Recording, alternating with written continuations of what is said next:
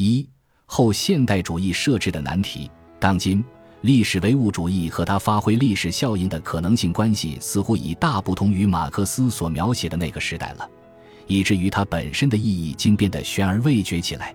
一个最明显的例证便是，各式各样的马克思主义者及其马克思主义政党曾经认为，历史唯物主义是与启蒙运动的历史进步观念相联系的历史观。进步和发展是它的基本范畴，它的首要功能被认为是历史普遍主体或者无产阶级社会行动的最佳指南。然而，到了今日，人们所重写的历史唯物主义中，则有一种倾向呈现出来，这种倾向要把历史唯物主义的研究移植到新的基础之上。如果以鸟瞰的方式看待问题，那么在此涌动着一种叫做后现代主义的哲学倾向。尤其值得关注。后现代主义的指向是把哲学的目的规定为对公认的现代性的事业进行解构。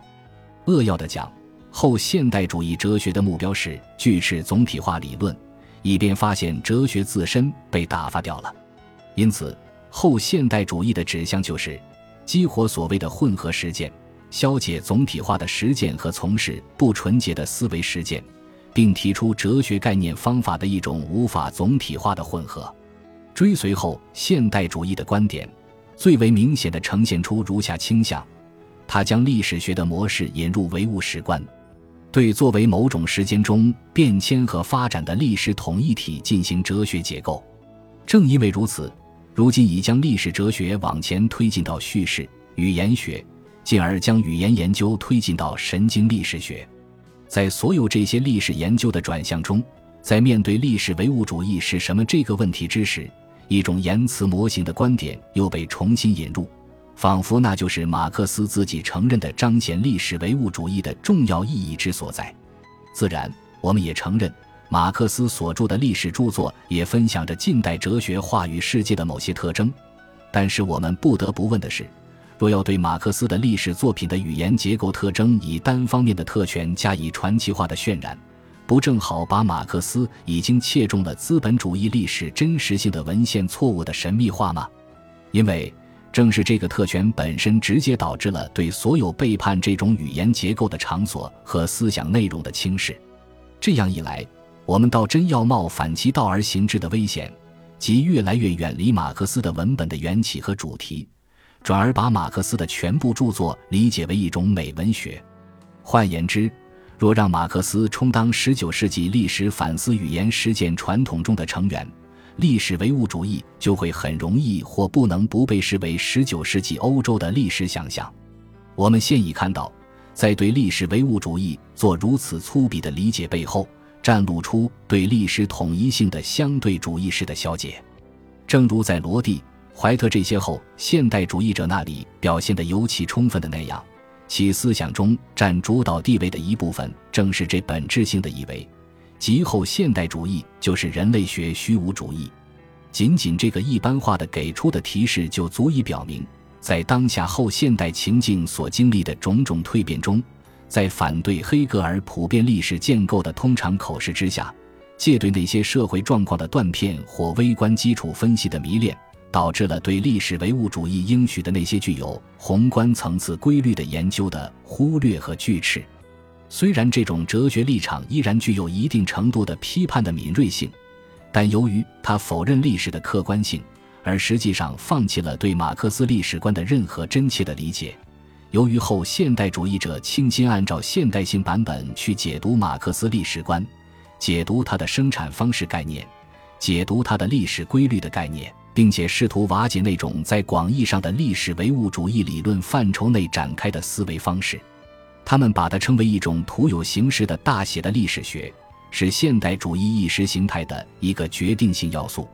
在后现代主义的这种宣告中，历史唯物主义被贬低成单纯具有为无产阶级自己的行为辩护的意识形态性，因而同样与启示式的趋向其终极的历史进步观相联系。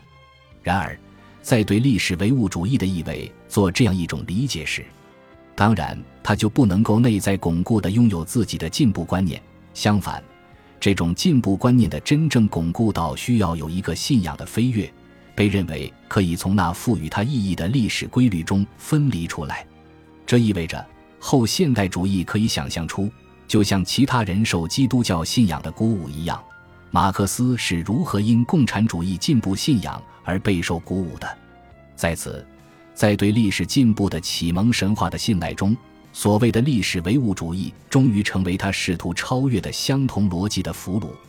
不过，令人诧异的倒是，后现代主义中存在着一个蹊跷问题。他指出，历史唯物主义接受进步观念有赖于信仰推论的结果，却是历史唯物主义在无尽的时间长河中已经失去了信誉。在此，后现代主义有理由拒斥一切对历史整体或总体所做的解说，却不可能断然拒绝百年来的旧话新语，最终不得不与宏大叙事结成了一个奇怪的结盟。也许，这一奇怪的结盟有其片面的必然性。却仍然可以达成不断变化的历史批判，在两个多世纪的进程中，乐观的现代性方案的确已经清晰地表露出它之以往根基的虚妄性。随之，进步的概念越来越丧失其原初的批判功能。如果实情确然，我们在这里挑明的并非微不足道的问题，而是真正的问题。我们希望借此返回的是这样一个问题。即，如果马克思探究社会历史进步规律与一种历史意识间的联系，那么这里启示式的突如其来的信仰思想，又怎么可能真的同这种联系相协调呢？莫非历史唯物主义真的遇上了一种无法摆脱的困境？这一困境表明，历史唯物主义要么冒险涉足于有关总体历史进程的一种启示式历史建构，其结果是损害它的真实核心。要么就放弃对世界历史所做启示历史的构想，那么所有本质上同现实历史理解相联系的历史统一性观念也就随之不可能。当大多数活跃的历史学者同意波普尔以及后现代主义对把过去的宏大叙事当作历史本身的做法进行谴责时，这一困境似乎真是无法摆脱的。但是，真正说来，如果这一困境是存在的，那么我们认为。它只是在线性历史进步观念那里才达到尖锐化到无以复加的地步，因此，历史唯物主义的使命也在其批判这种进步观的限度之内。